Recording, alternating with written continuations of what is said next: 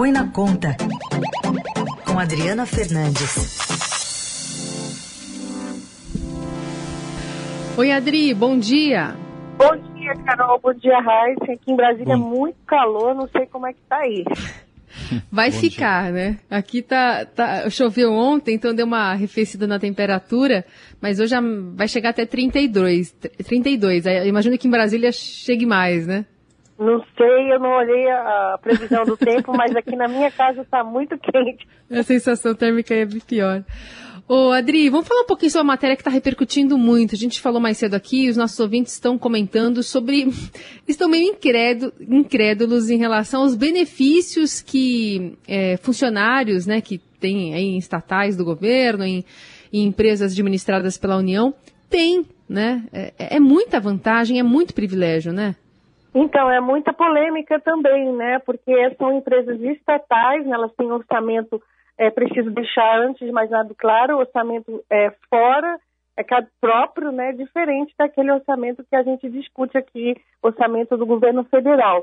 Mas o Ministério da Economia prometeu, tinha prometido e entregou um relatório em que ele meio que abre uma caixa preta, né? De informações é, detalhadas, é muito detalhe de 46 empresas com controle direto da União.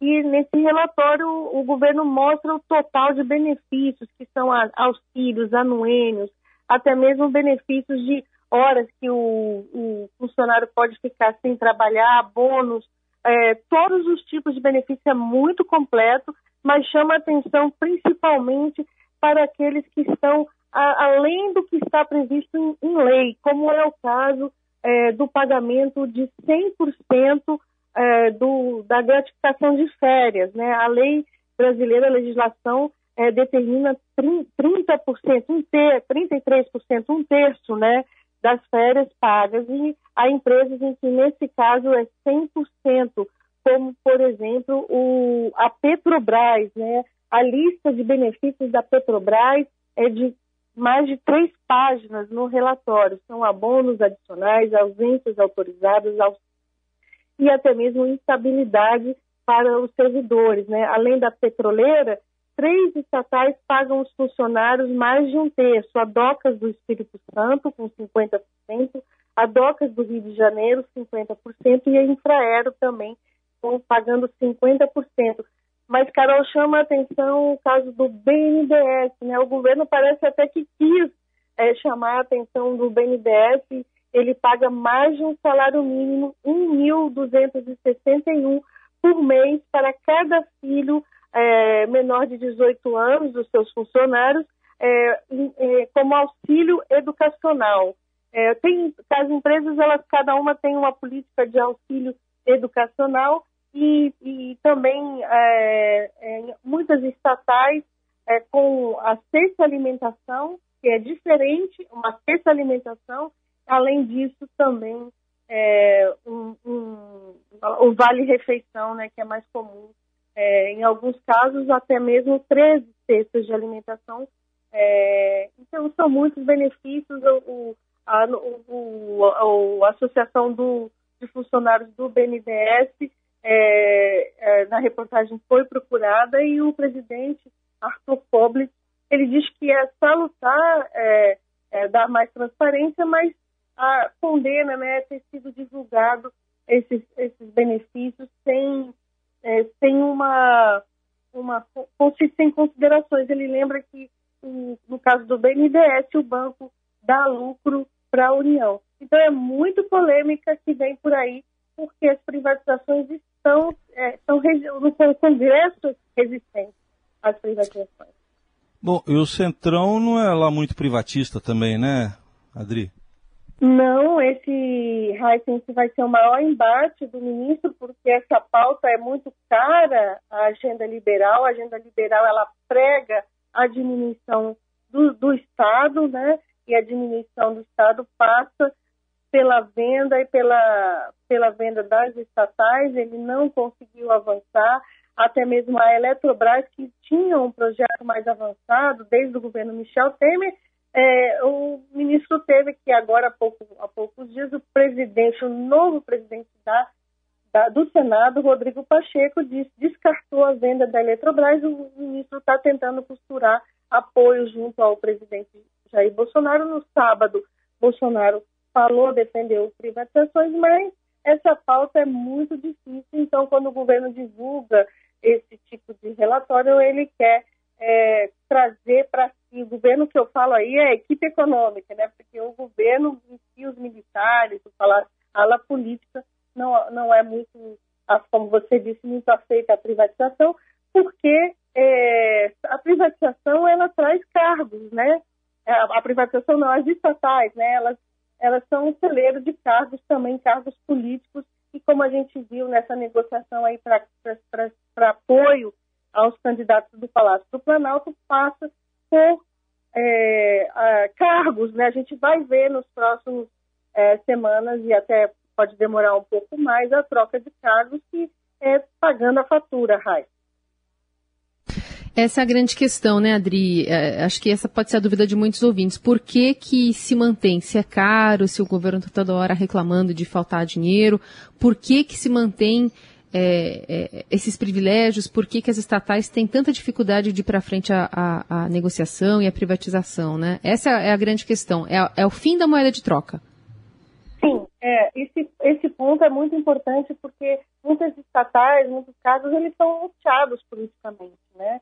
Pelo Brasil, pelo Brasil afora, né? São muitas, o Brasil tem muitas estatais e tem também, é claro, a discussão de fundo é, de política econômica, fundo ideológico, que o Brasil é, precisa ter tantas estatais, então é uma polêmica atrás da outra quando trata-se do assunto. Esse relatório vai aumentar a polêmica, porque é, tem todo esse debate que eu comentei, né? Muitos acham que isso que na iniciativa privada é assim também, que também as, as grandes empresas privadas têm esse tipo de benefício, mas é, quanto mais custos, né, é, a empresa paga para os seus funcionários, menos ela devolve em dividendos para a União, né? O seu lucro o retorno de dividendos são receitas.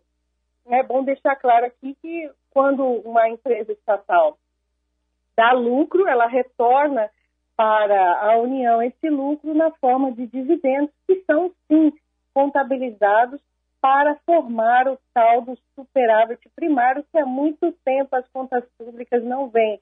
O Brasil registra déficit há muitos anos, né? E o déficit aumentou é, com ah, os gastos da pandemia. Então, tem muita coisa em jogo é, quando a gente fala é, nesse assunto, né? Nesse assunto, e tem benefícios aqui de. É, são muitos, né? É, na Eletrobras, o, auxílio alimentação é de 1.202 por mês, são pagos 13 auxílios de alimentação. Os funcionários também têm direito à ajuda para creche e pré-escola de R$ 863,83 por mês, pago a filhos seis meses a seis anos, e o auxílio educacional de R$ 574,47 é, reais para quem tem filho menor de 17 anos e 11 meses, né? Na, então tem muita, tem muita informação nesse relatório.